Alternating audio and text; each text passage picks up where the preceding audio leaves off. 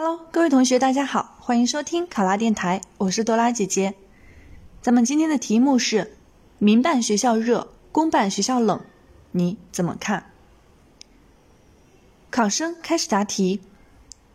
长期以来，公办学校的教学质量、稳定性、义务模式等，都在家长心目中占据着首选位置。但是近几年，却出现家长们为孩子放弃可以享受义务教育的公立初中。转身投奔每年学费数千元甚至数万元的民办学校，在招生数量上，不少民办学校呈反超公办学校的势态。这一现象需要我们客观理性的对待。究其原因，有以下几个方面：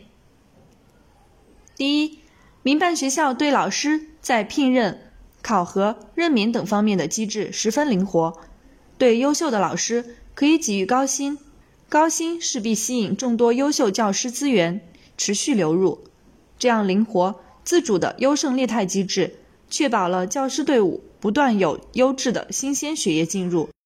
因而这些民办学校的教学质量得到公认，升学率高，从而受热捧。第二，民办学校有选择学生的自主性，形成良性循环，有好生源再加上好老师，成绩相对好。从而更加吸引优秀生源，而公办学校不能选择生源，在争夺生源的大战中，社会培训机构迎合家长的需求，同民办学校紧紧牵手，将优质生源推荐输送到民办学校，这在一定程度上也为民办学校选拔优质生源起到了助推的作用。第三，家长的盲从和跟风，不少家长在为孩子选择学校时。只是单纯的认为大家都去，我也要去。还有相当一部分家长是抱着要和好孩子搭建朋友圈的心态而选择上民办学校。部分家长推卸家庭教育的责任，认为管不了孩子，而选择寄宿制民办学校，将家庭教育的责任全部推给学校。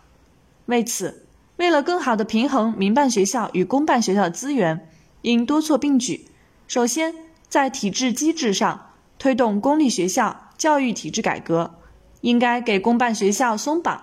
赋予公办学校一定的用人权、财权和事权，激发公办学校的办学活力，调动公办学校练好内功，朝着良好的方向发展，让公立学校有一定的权利，从而促进资源的自由流动。其次，促进民办学校与公办学校交流、合作与竞争。推动教育事业的发展，定期举办教师教学讨论活动，提高教师工作的积极性。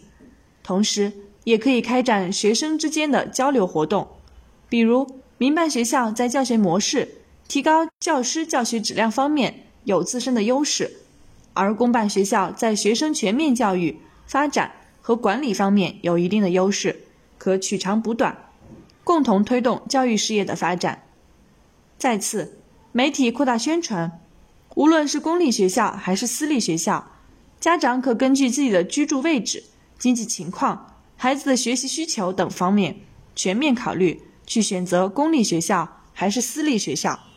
不盲从、不跟风，进而使得公立学校和私立学校平衡发展。考生答题完毕。想要获得本题的思维导图以及更多的公考资讯。请关注“考拉公考”微信公众号，上考拉考上了！我是多拉姐姐，咱们下期再见。